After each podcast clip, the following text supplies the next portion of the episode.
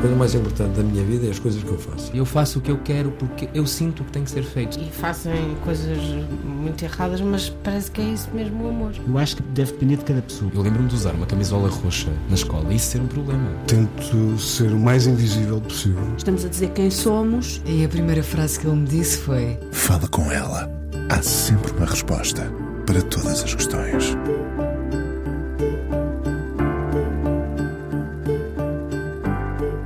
A arquitetura é vaidosa, exibicionista, até quando pretende ser utilitária e funcional? A arquitetura serve a cidade e os seus habitantes ou impõe-se para se mostrar? Vou pegar nas palavras do convidado de hoje numa entrevista ao Jornal de Negócios. Valorizamos sempre o ócio acima de tudo e o trabalho vai perdendo importância no tecido da cidade. A verdade é que o trabalho é agora empurrado para longe da cidade, abrindo-a aos visitantes, ao turismo. O ócio, sim, que começou a rimar com o negócio. Mas as cidades sempre se fizeram e foram pensadas como o lugar onde íamos trabalhar, ao médico, resolver assuntos, descodificar burocracias, uma rotina que lhe dava uma vida própria, horários, rostos reconhecíveis. Esvaziadas assim as cidades, como nos reconheceremos e de que forma a arquitetura serve agora os lugares que perderam esse cariz utilitário social humano. A era da internet desenhou uma nova arquitetura? Ricardo Bach Gordon tem 56 anos. O apelido vem dos avós judeus que vieram da Lituânia nos anos 1920. Uma cidade esperava-os. Nessa altura, um esboço de um país que viria a concretizar-se várias décadas depois. Uma cidade está sempre em permanente mudança. Espera-se que os alicerces que a sustêm sejam fortes. O arquiteto Ricardo Bach Gordon é hoje o convidado do Fala Com Ela, aqui na Antena 1, um dos responsáveis pelo novo Museu dos Coches ou o Ministério da Defesa Nacional. Pensou muitas escolas, o lugar onde se formam cidadãos. Talvez a função principal da arquitetura não esteja à vista. Olá, Ricardo. Olá, Inês. Será que a função principal da arquitetura não está à vista? Não, vamos ver. Eu acho interessantíssimo teres começado com esse excerto dessa entrevista que eu dei há uns anos atrás. Há cinco anos. Há cinco anos e pelos pelo que se percebe, não poderia estar mais uh, atual. Acentuou-se, uh, acentuou-se, agravou-se essa condição uh, e eu luto contra essa condição todos os dias porque acho de facto que não quero tirar importância, a, bem, desde logo à única indústria que, pelos vistos, Portugal parece ter e continuar a crescer, que é a indústria do turismo, mas há uma coisa que é certa: as cidades são para as pessoas viverem de uma forma plena e viver uma cidade de uma forma plena passa por, de facto, ter uma vida completa e não exclusivamente viver ou do turismo ou do ócio.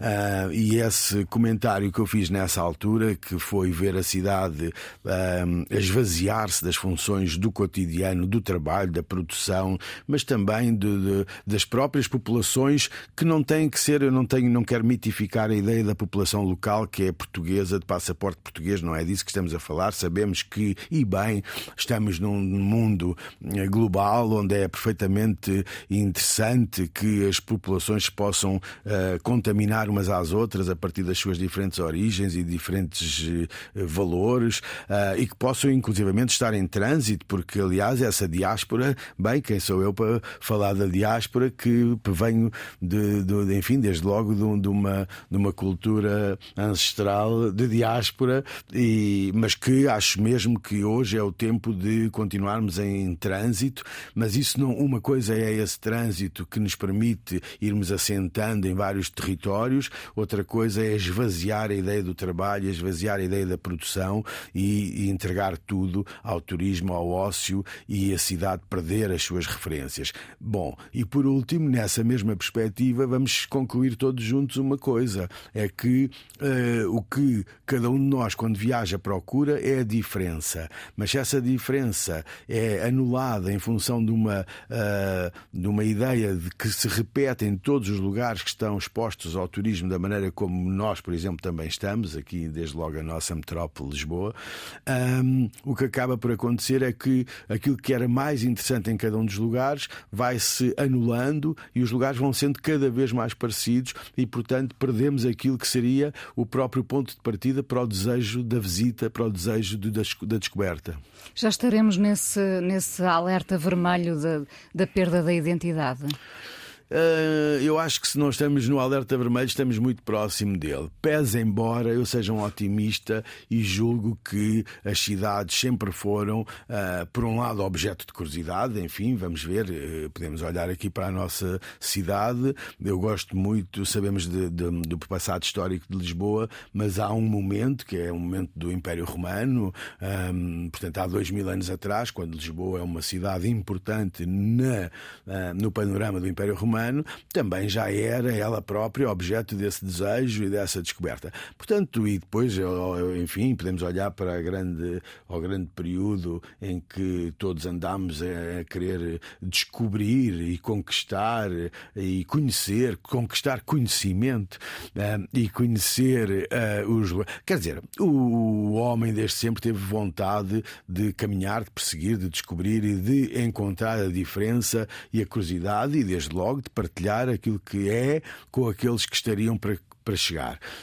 Portanto, eu não vejo que. Uh, não, não, não acho que este seja um fim. Nunca, nunca é um fim. Nós vamos desaparecer e os lugares físicos vão continuar a existir e as cidades, como palimpsesto, vão continuar a sobrepor-se e, eventualmente, até uma vez voltarão a crescer a partir de, de, de, das areias uh, que se possam se, uh, sedimentar sobre, sobre, sobre os lugares que nós hoje reconhecemos. Mas, portanto, não acho que esse mundo esteja para chegar. Mas acho que todos temos a obrigação de, se sentimos que uh, alguma coisa uh, não está bem, de levantar a nossa voz. E para uh, dar uma nota relativamente simples, quer dizer, nós conhecemos os bairros históricos de Lisboa e sabemos hoje que Muitos dos bairros históricos de Lisboa foram, de facto, esvaziados de população ativa, população até residente, porque esse é um outro aspecto que se levanta, é que temos, estamos a falar de muitos lugares onde as populações que adquiriram, as pessoas que adquiriram ou os fundos que adquiriram as casas, e as cidades são maioritariamente feitas de casas, hum, não vivem lá. E, portanto, há de facto lugares onde saíram as pessoas que toda a vida teriam lá vivido e que poderiam dar esse tal, uh, não só o espírito do lugar, que era aquilo que era mais ou menos natural que encontrássemos e reconhecêssemos, para de facto estarem esvaziados e expurgados de do seu próprio espírito. E isso sim, o espírito lugar, que também ele não é fixo, o espírito lugar é, uma, é um conceito mutante, mas existe ou não existe. Uh, em cada esquina hoje em dia um rooftop, não é? Não, não um amigo, mas um rooftop. Um, voltando àquela ideia de que uh, na cidade os cidadãos se devem sentir plenos, uh, a arquitetura potencia essa plenitude?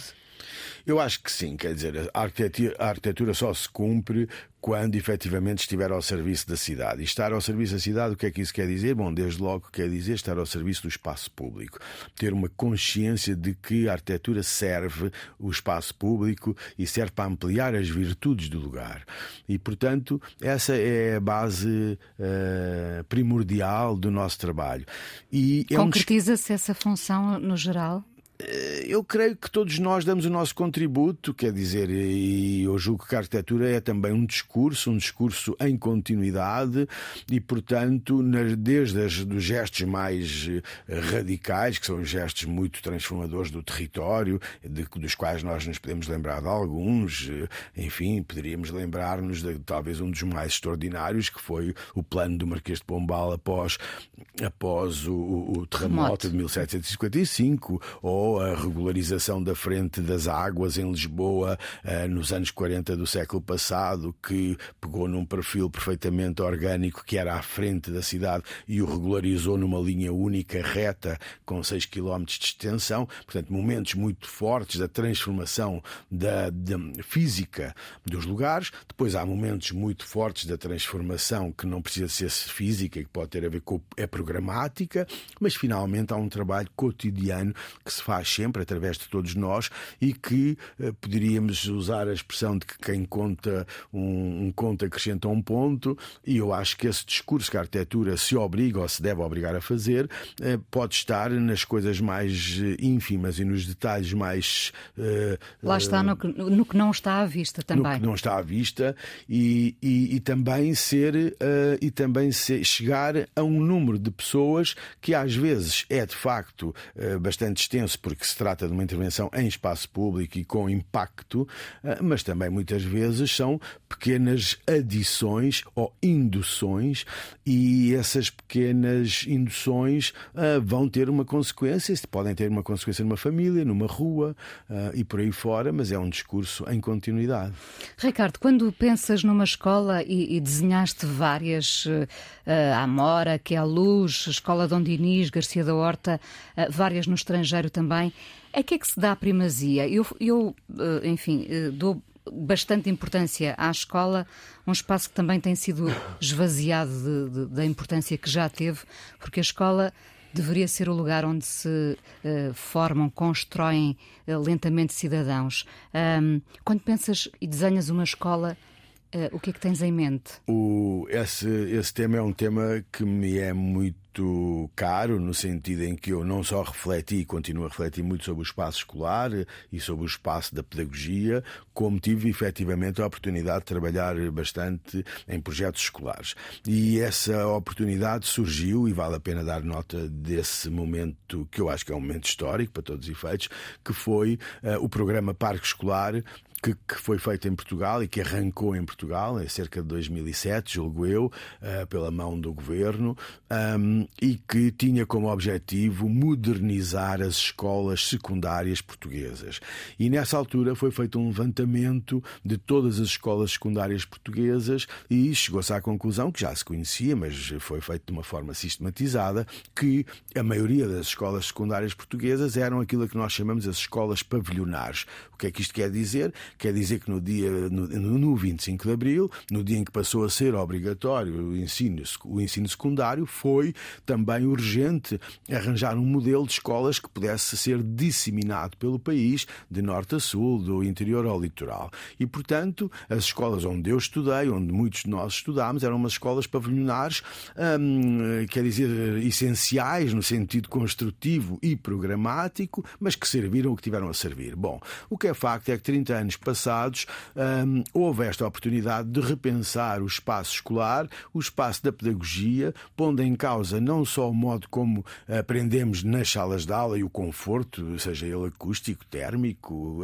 eh, que temos em cada um dos lugares que habitamos, e isso já é uma grande coisa, mas muito mais do que isso era eh, eleger aquilo que seriam considerados os espaços menos evidentes ou os mais informais como sejam espaços de um, trabalho informal para professores e alunos, como sejam as bibliotecas que antigamente estavam escondidas no terceiro andar dos liceus históricos, atrás de uma porta com cheira a madeira e a mofo, muitas vezes, e que hoje em dia a ideia é que tu batas de frente na biblioteca ou que apareça. Quer dizer, a biblioteca de, deverá ser para uma escola aquilo que hoje em dia é o free shop nos aeroportos, que é que tu queiras, quer não, és atirada lá para dentro. E portanto deveria ser assim, deveria ser assim com espaços onde tu te sintas bem bem, onde não haja formalidade, onde tu consigas de facto reunir um grupo de alunos, cativar o seu entusiasmo, o seu interesse, mas depois ao lado laboratórios modernizados, salas de, de trabalhos, áreas desportivas, naturalmente. Portanto, o que acontece com as escolas é que quase que podíamos dizer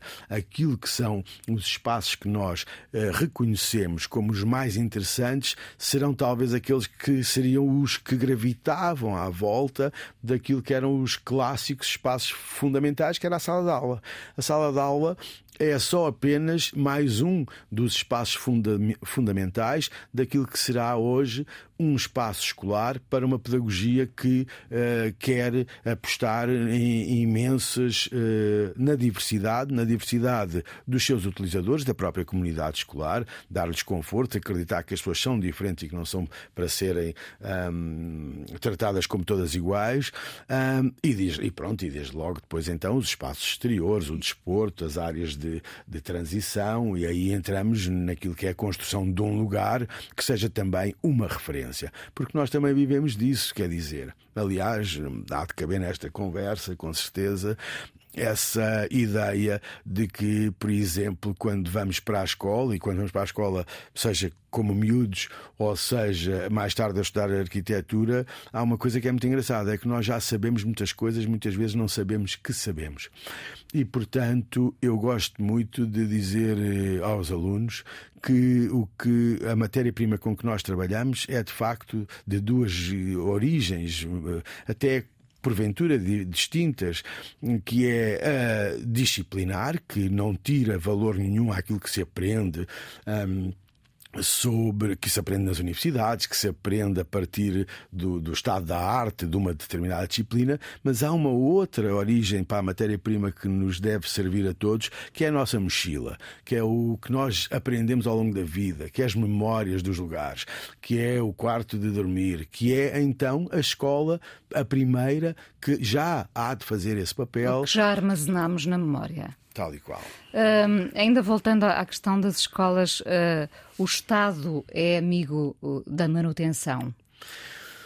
Bom, manter um edifício, esse é um assunto interessantíssimo, porque todos nós mantemos os nossos automóveis, mantemos o nosso corpo, uh, mas temos muita dificuldade, não é só o Estado, é uma, a cultura sobre a construção uh, num país pobre, como é o caso de Portugal, uh, a ter a consciência, e, e, de facto isso é uma questão de educação também, é a consciência de que o edificado precisa de manutenção, mas precisa dela como precisam os automóveis e o nosso corpo, quer dizer, e portanto aquela ideia de que tu, mesmo no uh, condomínio do prédio, não consegues convocar uh, os, os, os, os, pares para, para pagarem a cota parte da obra que é indispensável fazer, imagina que nós temos pouca uh, preparação para pensar que quando se faz uma obra de construção há uma verba, e hoje já se fala muito nisso, que é, eh,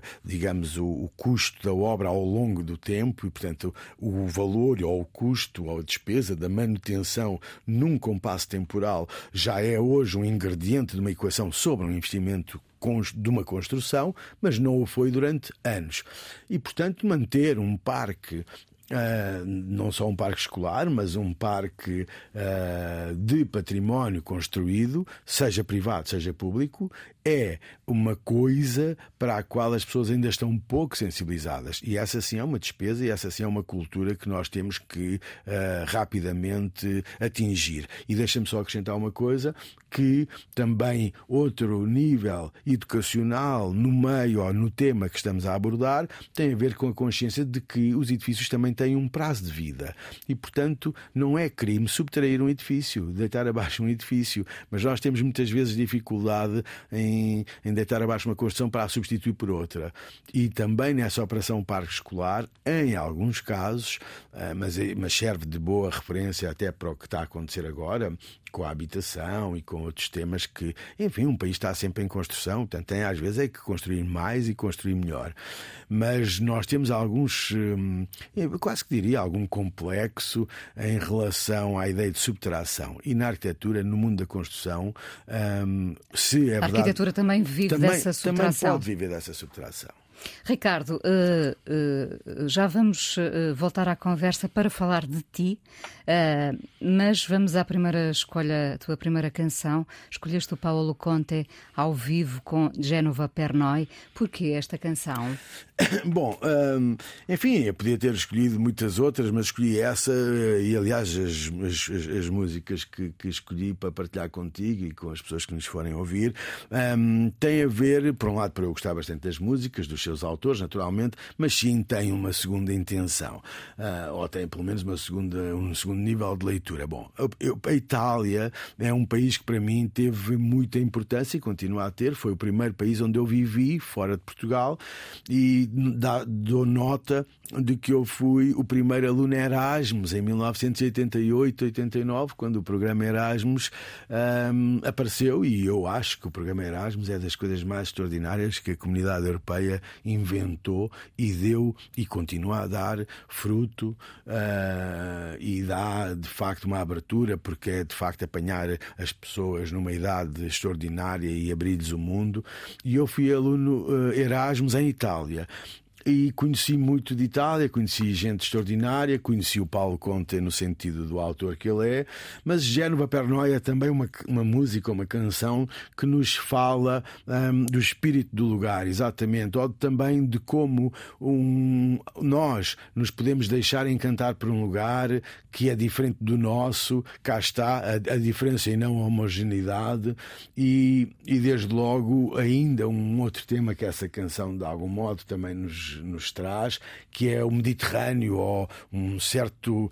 Eu gosto sempre de olhar, eh, eu uso, eu gosto de olhar, ou utilizar a palavra um certo drama no sentido de uma, da exposição que esta relação entre a terra e o mar muitas vezes um, convoca e uh, a cidade de Génova exposta ao Mediterrâneo com a sua intensidade, que é uma cidade extraordinária, e essa canção fala exatamente de, dessa gente que vem das montanhas que desce uh, a Génova e que vê esta cidade e que vê esta imensidão do mar Mediterrâneo à sua frente. Enfim, tem muitas, muitos níveis de leitura, mas é, acho que é muito bonita para partilharmos com quem nos possa estar a ouvir.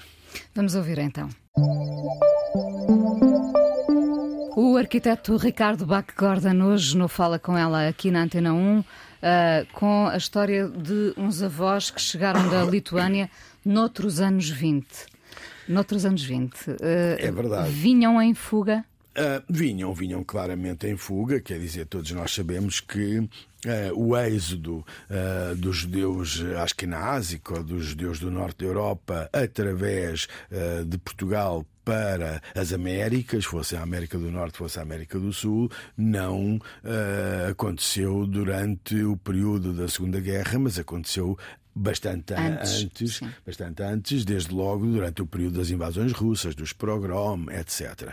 E foi precisamente nesse período que os meus avós, sem se conhecerem, vindos da mesma cidade na Lituânia, um, encontraram, se encontraram em Lisboa, cada um uh, fazendo a sua, a sua estrada e, porventura, buscando de facto um, uma possibilidade de escapar para as Américas. Uh, essa era, esse era o destino um, e, esse era, e esse era o desejo da maioria destes judeus que chegavam a Portugal. Portanto, tu, tu queres, nessa ocasião de desespero, queres estar tão longe quanto possível do lugar que te atormenta, mas o que é facto é que também muitos deles encontraram em Portugal um lugar eh, pacífico, um lugar com oportunidades e um lugar que acabou por os acolher. Um, é, no caso dos meus avós, eles conheceram-se em Lisboa, mas encontraram uh, um porto de abrigo nos Açores, em São Miguel.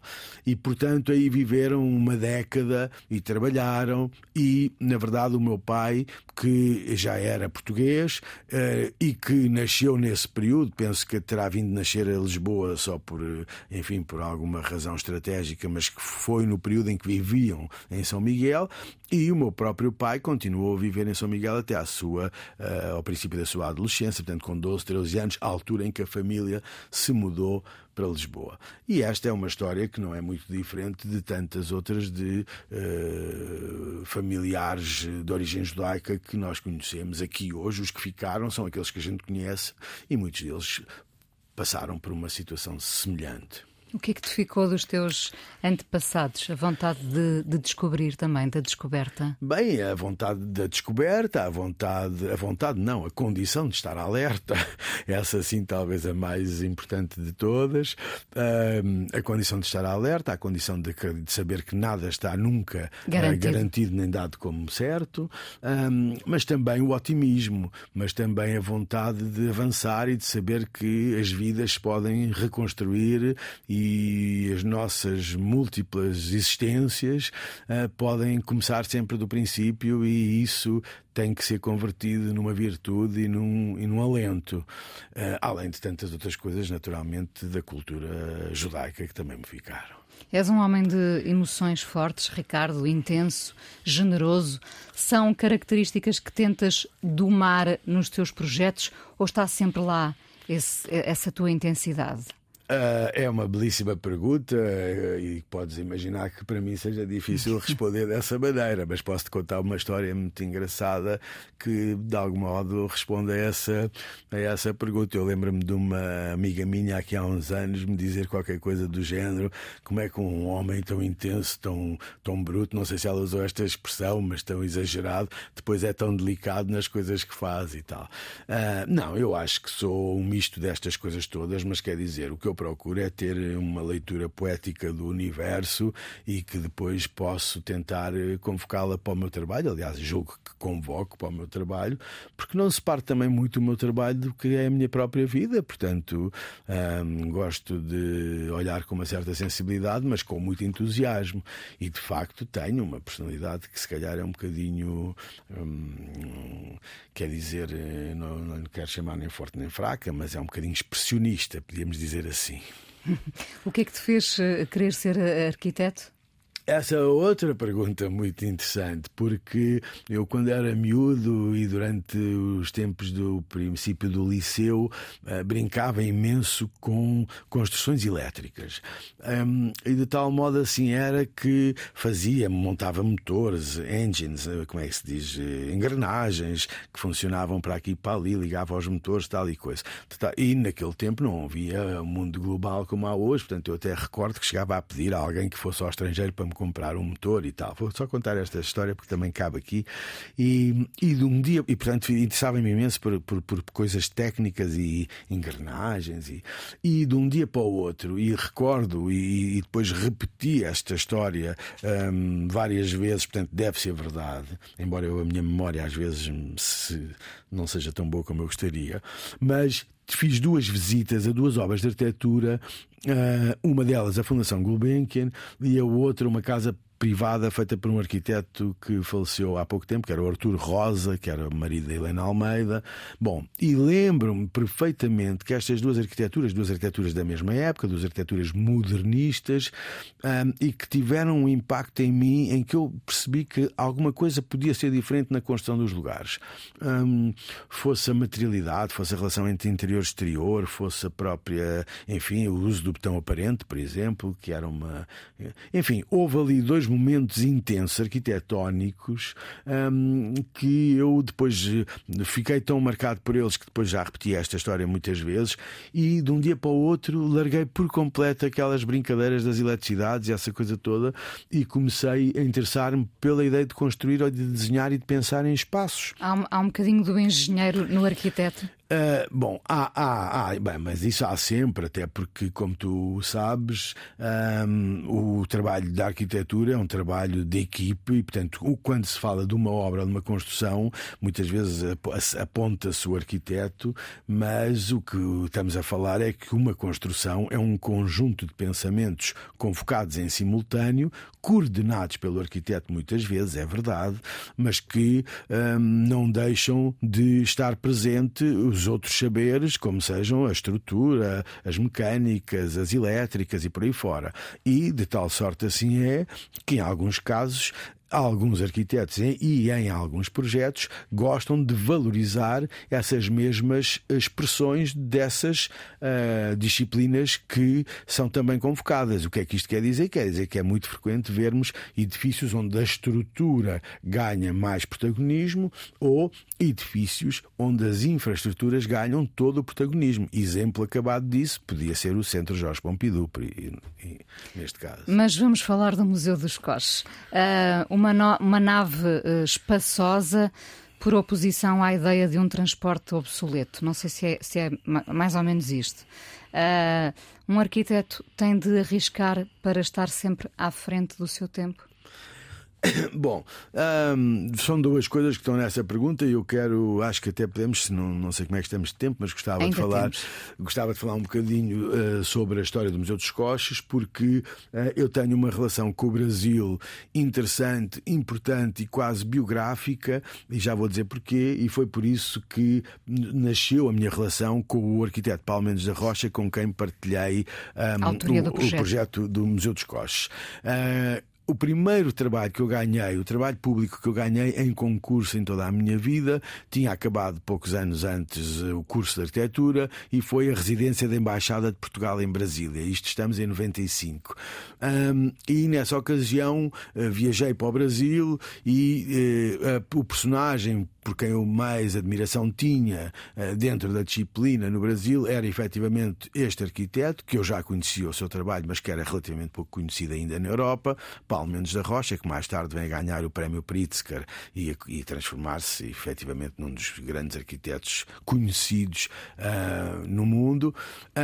Mas uh, nessa ocasião eu fui para o Brasil e conheci o Paulo Mendes da Rocha. E o Paulo Mendes da Rocha, quem o conheceu sabe, e quem o conhece sabe, que era difícil conhecê-lo sem se transformar em amigo, porque era uma, uma, uma, foi, veio a ser uma das pessoas mais importantes da minha própria formação, enquanto homem, podemos dizer assim, e uh, conheci-o e fiquei muito próximo dele. Bom, e depois mais tarde fizemos o um museu. O museu é uh, aquilo que se. Bom, e portanto o museu, o que é o museu? O museu é um trabalho feito eh, entre mim e o Paulo e o Rui Furtado, que, era um, que, é, que é o engenheiro que coordenou toda a parte das engenharias, mas o que o museu é verdadeiramente é um exemplar no velho mundo ou na Europa daquilo que é os, são os princípios e os valores da escola de arquitetura modernista paulistana de São Paulo. E resumindo numa frase o que é que esta escola, em que é que esta escola acredita, ou como é que esta escola foi fundada, eh, vale a pena dizer que é um grupo de gente que pensa que a cidade de facto se deve construir como se de um chão infinito e público se tratasse e que jamais esta cidade ou o chão desta cidade ou o chão deste universo que nós habitamos deve ser bloqueado e segmentado. Ou, ou, então o que é que isto vai dar? Vai dar que as arquiteturas se começam a levantar do chão para que o chão seja um plano infinito e público. E é aí que entra a estrutura, porque se tu queres levantar uma construção do chão, precisas de uma estrutura nobre que a sustente. E então a estrutura ganha uma importância imensa, porque não basta conseguir fazê-lo, há que o fazer com arte e com beleza e com técnica. Bom, e então é assim que um dia chamado o Palmeiras da Rocha para vir a Portugal a fazer aquela que é a única obra do Paulo Mendes da Rocha fora do Brasil, um, o, o edifício é apresentado como, de facto, esta hipótese deste estojo que vai proteger, eh, reservar, guardar a coleção dos coches ad infinito, mesmo que as águas do mar se levantem, os metros que vierem a acontecer nas piores e mais catastróficas visões do futuro. Uh, ficará protegido o estojo, com aquela coleção guardada lá dentro, e também uma outra visão muito interessante que é que um edifício não tem nem frente nem costas, e portanto o que se faz é a construção de um lugar, que é aquele lugar onde o pretexto da função do próprio museu serve para a construção de um novo lugar público que dá sentido quer ao casario da Rua da Junqueira, quer ao remate nascente de toda a área de Belém, quer finalmente à construção de uma praça que, como também dizia o Palmeiras da Rocha, serve, ou a arquitetura serve para amparar a imprevisibilidade da vida. E, portanto, não é um discurso fechado, senão a hipótese das coisas poderem acontecer no futuro, tal como uh, os nossos, os que vêm a seguir a nós, possam dar continuidade a, essa mesmo, a esse mesmo discurso. Portanto, o arquiteto tem que arriscar para estar à frente do seu tempo. Neste caso, e muitas vezes tem. Tem, embora eu não te respondi à segunda parte e também vou dizer mais qualquer coisa, porque eu acho que também é interessante, porque eu gosto muito de pensar que, hum, às vezes penso que se os arquitetos tivessem que se dividir em dois grandes grupos, há aqueles que querem sempre inventar tudo de novo, como se inventassem a roda logo de manhã, e que é uma canseira, porque é um trabalho imenso, e há aqueles que acreditam acreditam, como eu, que a arquitetura evolui por continuidade e por indução. E, portanto, eu gosto de achar que a arquitetura é um discurso em continuidade. Portanto, não é preciso todos os dias inventar tudo, Há períodos históricos onde essa invenção e essa revolução têm mais expressão, e há períodos em que uh, esse trabalho pode ser um trabalho de continuidade e não é por isso que não está a andar para a frente e a acrescentar valor e hipótese e a problematizar a própria disciplina. Falou-se aqui no Brasil, uh, sabendo que o Brasil é uma grande influência para ti, Brasília uh, terá sido a maior cidade do mundo a ser pensada e construída já no século XX. Continua atual? Bem, a pergunta é se a Brasília alguma vez foi atual. A Brasília é uma história maravilhosa uh, que tem muitos níveis de leitura, uh, desde os mais ousados, que é, aos mais uh, quase caricaturais. Eu deixa-me dar aqui duas ou três notas, porque pensei muito sobre Brasília e, e, portanto, gostava de deixar aqui algumas ideias. A primeira é nós imaginarmos que em, em pleno, em meados do século XX, ou seja, estávamos praticamente a chegar à Lua, uh, há um país que não é pequeno, que é o Brasil, que é esta maravilha que nós conhecemos, que tem como capital o Rio de Janeiro, que também não é pouca coisa, e que decide uh, fazer uma nova capital uh, centrada na ideia de equidistância física, que já é de si uma coisa um pouco, enfim, retrógrada à época que é feita, porque a equidistância física, quando tu já estás, já tens computadores que estão a guiar naves que vão à à Lua, mas enfim.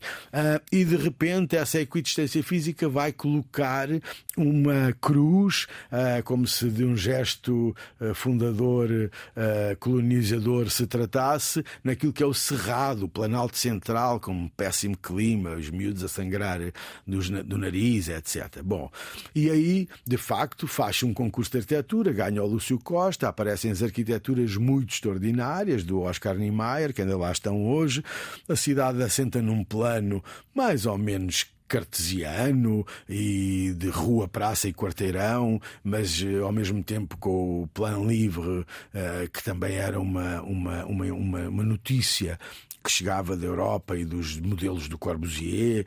Enfim, o que é facto é que é muito estranho esta ideia de representação uh, marcante a partir deste gesto fundador uh, para um país daquela natureza. E um, eu falei muitas vezes com o Palmeiras da Rocha sobre esse assunto e recordo que ele tinha uma ideia muito bonita sobre como o que seria o contraste ou o que seria o contracampo a esta ideia colonizadora de marcar o território e de fundar uma cidade, ele acreditava muito que toda a América Latina se devia uh, estruturar, expandir e, e, e modernizar se uh, a navegação transversal, fluvial dos rios pudesse ser uh, amparada e, com, e completada, e nesse caso tinhas, por exemplo, toda a América Latina atravessada por rios que vão desde o Atlântico ao Pacífico e depois uma malha cartesiana vertical de trem, de ferrovia, e com isso tu podias ter uma, um pensamento sobre expandir ou fazer evoluir uma nação que neste caso um continente de uma forma muito mais uh, pujante e muito mais partilhada para todos do que a ideia representativa de uma nova capital. Uh, uh, portanto, essa, essa questão de, de, ser atual ou não ser atual não se coloca, é, é uma coisa à parte. É quase, ela é tão atual quanto já nasceu retrógrada. sim, sim. Uh, não pensas nos teus pares, uma questão que se coloca sempre dentro da arquitetura, da arquitetura e da arte em geral. Não pensas nos teus pares quando idealizas um projeto? Não, vamos ver. O que eu acho que todos nós fazemos, há, há pouco quando eu falei da ideia de que peça um aluno uh, perante um desafio de um projeto, que é como quem diz a colocação de, de uma equação que a arquitetura coloca, para se, se socorrer daquilo que aprende do ponto de vista disciplinar, juntamente com aquilo que é a sua experiência de vida, Uh, o mesmo faço eu todos os dias no meu trabalho, ou seja, eu estou uh, atento ao estado da arte, se é assim que lhe podemos chamar, e sei quem são os autores que eu persigo e que me marcaram e me continuam a marcar e que eu revisito à razão de cada uh, assunto que tenho para tratar. E depois, uh, mas muitas vezes não há uma relação direta entre o A e o B, ou seja, eu trabalho com um grande grau de liberdade, consciente de que há saberes e há pensamentos e há pessoas e há ideias que eu uh, que eu, às quais eu eventualmente posso pensar que estou a dar continuidade. Nas casas, eh, gostas de combinar materiais uh, distantes, uh, mas as casas, dir-me-ás tu, uh, sim, são um espaço onde o arquiteto pode de facto viajar e deixar mais o seu cunho pessoal, ou nem sempre? Bom, Será que... uma falsa ideia esta de que as casas são o projeto verdadeiramente livre dos arquitetos? Uh, há uma coisa que eu há uma coisa que eu gosto muito de pensar é que todos os arquitetos, pelo menos todos os arquitetos que, nos, que a mim me interessam, um, aqueles que fizeram obras de maior escala, mais transformadoras, às vezes até de escala urbana, etc., todos eles voltam à ideia da casa. Porque a casa é uma espécie o eco do mundo, o eco da Revelte, não é? Um, e, e, essa ideia, portanto, é esse lugar uh, onde uh, também toda a arquitetura uh, pode assentar, ou, dito de outro modo, a casa é uma cidade. Um, que também existe esta ideia de que a cidade cidade é uma casa e que a casa é uma cidade. E de facto a casa tem uma quantidade de ingredientes e permite uma quantidade de, de reflexões, a relação que ela tem com a paisagem e com o seu contexto, as materialidades, as múltiplas escalas que têm a ver com a nossa própria escala humana, os detalhes, os detalhes. A, a, a aproximação a um, a um sentido mais, mais hum, como é que eu hei de dizer? Cotidiano. E que experimentas os próprios sentidos todos do, do, do corpo. Uh, portanto, está, envolve Uma relação orgânica. Exatamente, sensorial, queria dizer. Uh, e, portanto, uh, não há dúvida que a casa é um grande desafio. Porém, Uh, não deixa, nem deixará nunca, como qualquer outro projeto, de ser um exercício de síntese. Eu acho que a arquitetura nunca é um somatório de ideias, é sempre uma, uma síntese de um pensamento uh, que vai, de, uma, de, um pensamento estratégico, que vai responder de um, de um, de um só tempo de, a todas as, as, questões que o próprio, a própria equação coloca. Portanto, não uh, repudio sempre muito aquela ideia de, do, somatório, do somatório de ideias percebes que muitas vezes o cliente não tem essa, lei, essa, essa noção de que, essa noção até se calhar disciplinar, de que o, o todo é mais do que o somatório das partes, portanto é muito frequente estar perante um cliente que te elenca as partes, mas não é disso que a arquitetura trata. Ricardo, o nosso tempo aqui na Antena 1 evaporou-se uh, e ainda bem, ainda vamos falar mais um bocadinho para o podcast uh, sem, sem o relógio a pesar-nos. A última pergunta desta conversa é sempre a mesma: o que é um dia bom para ti? Pá, um dia bom para mim é um dia de felicidade, é um dia em que acordo e fico, desde logo abro a janela e fico satisfeito com o que vejo lá fora e, portanto, que não tem propriamente que ser um dia de sol, mas se for solar, melhor ainda, porque eu sou de facto uma pessoa do sol, portanto, não, quando posso fugir para algum lado, fujo para o sul. Uh, e, e não, é um dia, é um dia, é um dia que tem sempre o trabalho, de facto, uh, tem, uh, que tem as alegrias que o trabalho trabalho te empresta e que posso-te assegurar que no, no, trabalho de arquitetura elas não estão lá todos os dias. Há muitos dias de, de, de trabalho de arquitetura que são muito chatos, como, portanto, não há glamour, não há nenhum glamour no nosso cotidiano, a não ser excepcionalmente. Mas, portanto, um dia em que o trabalho corre bem, um dia que estou com as pessoas de quem gosto, um dia em que o dia está bonito e um dia em que valeu a pena viver. Vamos terminar com o Chico Buarque. Um, falávamos aqui da influência do Brasil e, e vamos ouvir Uh, o Chico Buarque, apesar de você, uh, também tem uma história? Tem, também tem. Enfim, uh, quando, tu, quando, se, quando se levantou esta hipótese de escolher aqui uma ou duas canções para acompanhar a nossa conversa, eu por acaso lembrei-me, quer dizer, do mesmo modo que te falei do Paulo Conta e da relação que eu tenho com a Itália, eu sou um, um brasileirista, desde logo, como já ficou aqui um bocadinho dito, por via da minha própria biografia. Se, o meu, se, se, o meu, se, a, minha, se a minha história de vida, de trabalho, é quase a mesma que os anos que eu tenho de relação com o Brasil, o Brasil tem de facto importância na minha vida. E essa essa canção, aliás, eu vi o Chico agora aqui em Lisboa há 15 dias, mais ou menos, e essa canção é também uh, uma canção muito forte, porque ao mesmo tempo que é otimista, também nos faz estar alerta e, e nos fala da importância de estarmos mesmo alerta sempre e cada vez mais, porque está, ela volta a ser atual, porque estamos num mundo em que de facto estar alerta é fundamental para que as coisas não azedem ainda mais. De qualquer maneira, amanhã vai ser outro dia. É isso. Obrigada por teres vindo ao Fala com ela Eu é aqui na Antena 1 e ainda falamos então um bocadinho mais.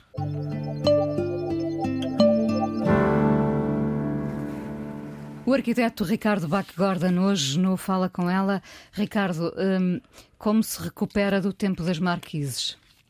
Bom, uh, eu não sei como é que se recupera do tempo das marquises para, para, para trás, sei o que é que se pode fazer para a frente. Eu acho que há uma, há uma coisa que se recupera de certeza, que é através da educação. Já falámos hoje aqui muito de educação. E educação passa por muitas coisas, mas passa de facto pelo respeito pelo lugar de todos e pelo coletivo. Portanto, quando nós éramos miúdos nas filas de automóveis, via-se muito o carro da frente abrir a janela e deitar a banana, a casca da banana para fora. Ou os cigarros. Ou os cigarros. Felizmente já não vimos esse espetáculo hoje em dia. E portanto eu acho que uh, há aqui um processo darwiniano também de, de, que todos fazemos parte e amanhã no futuro havemos de respeitar mais o coletivo e de nos respeitarmos mais uns aos outros. E se isso acontecer, a pessoa não pensa só em si quando encerra a janela de um lugar que é um lugar comum, uh, mas, uh, mas há de pensar que isso vai criar uma incompatibilidade com aquilo que é a imagem do lugar de todos. Esta é o caminho, este é o caminho que eu gostaria de uh, imaginar que seria o mais interessante.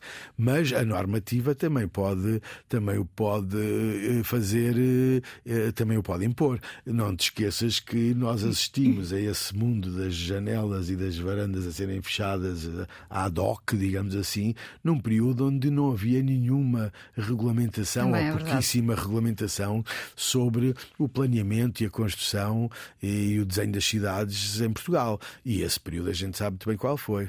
Uh, é curioso estarmos a falar de, marquises, mas uh, eu fiquei a pensar, nós teimamos durante muitos anos na questão das marquises, não pensando no outro, evidentemente, e já agora, pensando na utilidade da marquise, há sempre uma fila de dossiês de quem vê de fora, não é?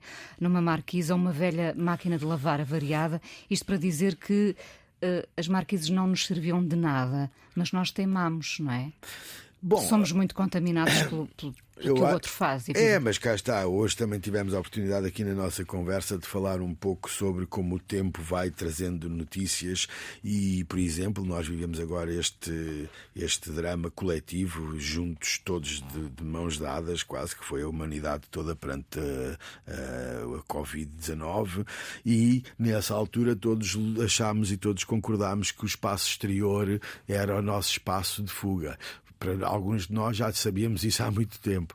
Uh, e com um espaço exterior, um espaço em que nós possamos estar ao ar livre e que possamos ter uma relação com, com a paisagem, com o clima de uma forma mais natural e menos encerrada. Aliás, o que é que é uma varanda senão um território de permeio entre estar dentro e estar fora?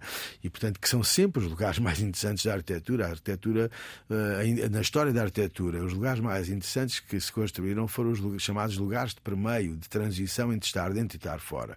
Mas, muitas vezes, o que aconteceu foi que as pessoas uh, ansiavam sempre por encerrar e conquistar mais um metro quadrado para dentro das suas casas.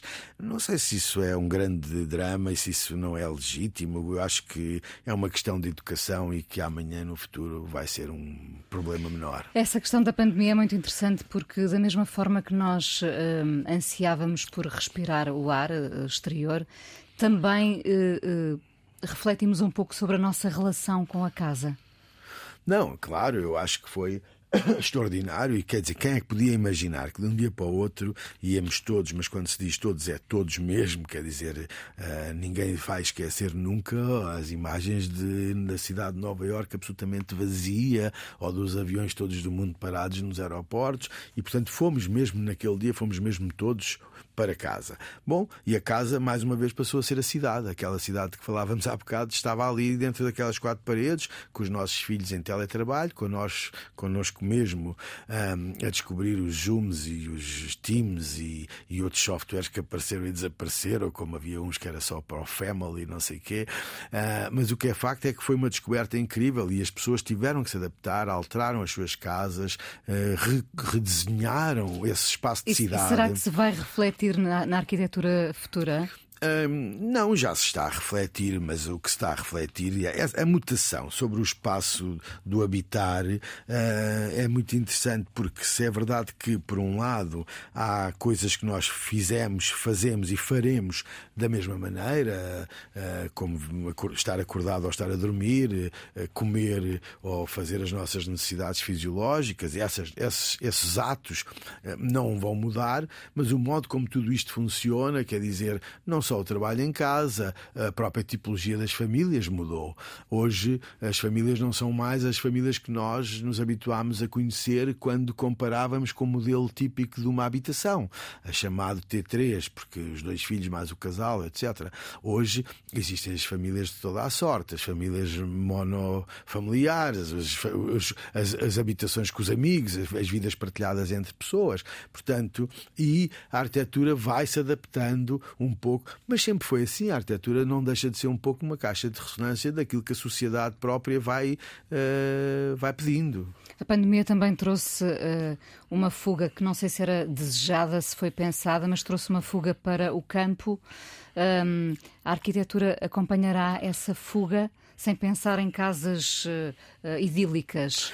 Não, aí estamos já à frente de um problema que é muito maior do que a arquitetura, que é um problema da estratégia política sobre os territórios. E às vezes, quando tu dizes que vives num país, como é o nosso caso, que tem 200 km de transverso e, e onde se fala de desertificação, eh, parece quase um contrassenso. Quer dizer, como é que uma faixa deste tamanhinho, porque é disso que estamos a falar, que é um pequeno país com 200 km de transverso, não tem uma estratégia de utilizar utilizar todo o seu território e de o habitar de uma forma uh, atraente, interessante e que permita que, de facto, as populações possam estar distribuídas. Quer dizer, continuamos a falar no, no novo aeroporto, uh, mas o que é facto é que uh, se fala da desertificação deste território como se estivéssemos a falar do Texas. Mas é ali. Quer dizer, ao fim de uma hora e meia, tu estás efetivamente na fronteira, praticamente.